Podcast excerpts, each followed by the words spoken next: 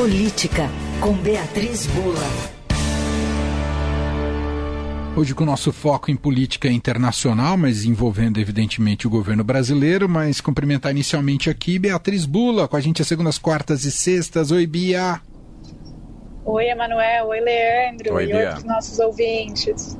Bom, a gente começa é, abordando aqui, Bia, sobre o, a resolução do Brasil no Conselho de Segurança da ONU, que recebeu um veto dos Estados Unidos e por isso não foi aprovado. O Brasil diz que, uh, e o, o, o, nosso diplomata, nosso embaixador, o ministro Mauro, Mauro Vieira, disse que fez o possível para que essa, essa resolução fosse aprovada. Mas quero te ouvir uma análise aí sobre o papel do Brasil e o porquê dessa resolução não ter ido à frente. Bia não era um trabalho fácil, né, Emanuel? O Brasil está é, na presidência do Conselho de Segurança da ONU, um órgão é, que não consegue é, chegar a consensos ou é, decisões majoritárias que não passem por algum veto dos cinco países que têm direito de veto ali no Conselho de Segurança, é, com relação ao tema Israel e Palestina. Então, é, a diplomacia brasileira já sabia que esse trabalho ia ser um trabalho complexo é, e, de fato, de novo, o Conselho de Segurança não conseguiu é, dar uma resposta sobre o assunto com esse veto dos Estados Unidos. A resolução que foi é, negociada pelo Brasil na presidência do órgão e que previa aí é, pausas no, no, no cessar-fogo, né, para poder passar ajuda humanitária é, ali para a região da faixa de Gaza, é, que tem sido é, bombardeada por Israel, é, em resposta aí de Israel aos ataques terroristas que foram perpetrados é, pelo Hamas, pelo grupo terrorista Hamas, há pouco mais de uma semana. Então, é, os Estados Unidos argumentaram que não havia uma menção expressa ao direito de autodefesa de Israel e que por isso é, não iriam é, endossar, não iriam aprovar a resolução do Brasil. É, e esse texto, né, ele na diplomacia cada palavra ou cada ausência de palavra importa, né? O Brasil já vinha, já tinha suavizado, segundo a diplomacia brasileira, o texto é, nas últimas horas aí para tentar conseguir o apoio dos Estados Unidos, mas não foi possível.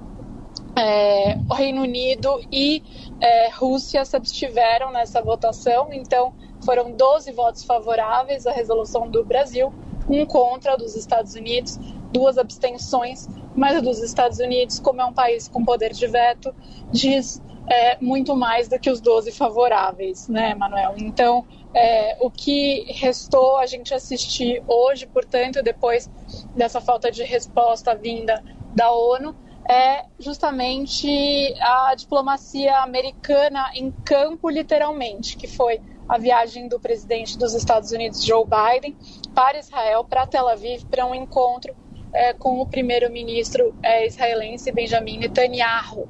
É, e depois desse encontro, portanto, temos notícia de que Israel concordou, admitiu a passagem de socorro humanitário através do Egito, né? Então, segundo é, o próprio governo israelense informou depois dessa reunião com o Biden, é, Israel não iria é, autorizar a passagem de é, ajuda humanitária através da sua própria fronteira com a Palestina, com a faixa de Gaza, mas não iria impedir, não iria atrapalhar é, que isso acontecesse através do Egito, desde que fosse apenas comida, água e medicamentos para a população civil localizada no sul da faixa de Gaza.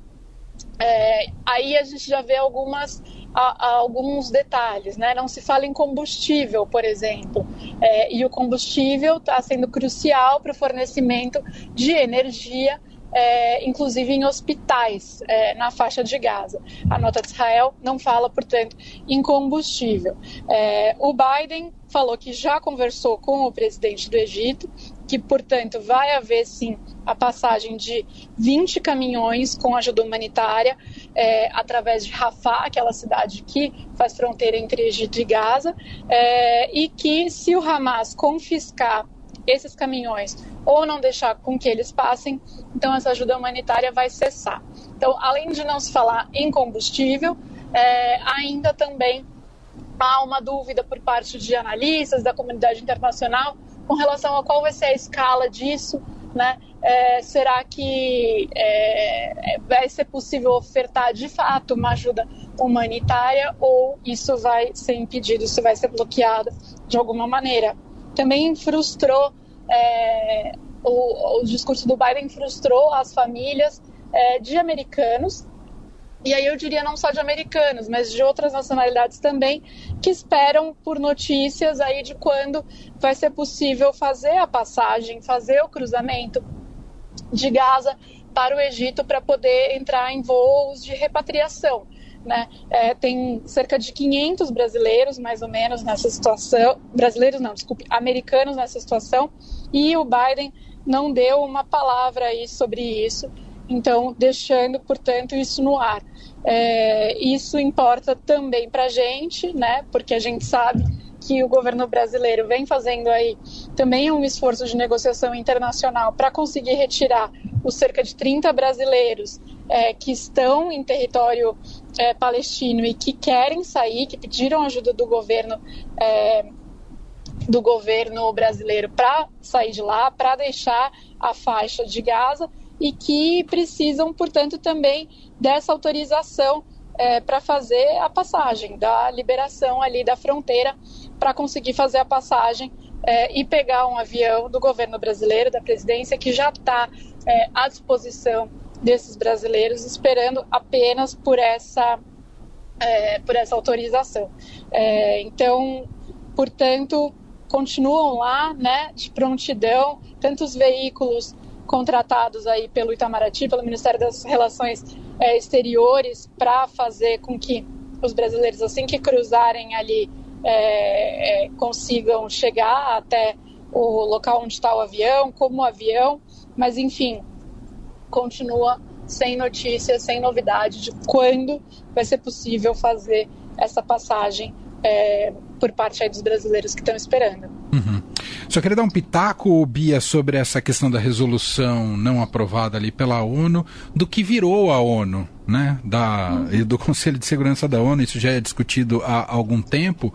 É, observamos o mesmo processo com relação à guerra da, da Ucrânia. Ali, claro, teve veto ah, da Rússia, que também não permitiu a aprovação de uma resolução, e agora a gente observa o mesmo nessa resolução que foi patrocinada e negociada pelo Brasil com o veto dos Estados Unidos, mas fato é que a ONU é, cumpre um papel muito mais figurativo do que efetivo hoje no teatro, no teatro, na dinâmica global, né, Bia? Perdemos a Bia, só temos o barulho. É, ah, voltou, voltou, perdão. Eu é, ouvi, aí eu vou. Alô? Voltou, é que eu acho que deu um pouquinho de delay, desculpa. Imagina. Estava fazendo uma pauta, então estou em trânsito, então às vezes o sinal pode ficar um pouquinho ruim. Mas essa sua fala é, me lembra, e aí eu já aproveito aqui para comentar do trabalho é, de uma jornalista brasileira que está lá é, em Israel, que é correspondente no Oriente Médio, correspondente para a Globo News e para o jornal Globo, Paola Deorte. Ela estava outro dia comentando que, é, na verdade, há uma descrença muito grande em Israel é, com relação à ONU, que os israelenses eles não, não levam a sério, né, não confiam na ONU por alguns motivos que ela explicou, é, mas também por essa, esse impasse, essa incapacidade de dar respostas aí é, e de chegar a, a consensos ou é, maiorias que não sejam vetadas ali no Conselho de Segurança é, quando o assunto é esse e também por posicionamentos, por vezes aí críticos até a Israel no Conselho de Direitos Humanos, por exemplo. É, enfim, e aí enaltecer também o trabalho dos jornalistas brasileiros que estão lá, sendo a Paola uma delas, que era Paola que era correspondente comigo lá em Washington e que está fazendo um trabalho espetacular é, lá no cobrindo esse conflito. Muito bem, Beatriz Bula volta com a gente agora na sexta-feira aqui no fim de tarde. Obrigado, Bia. Beijo para você. Eu que agradeço. Até sexta. Beijo.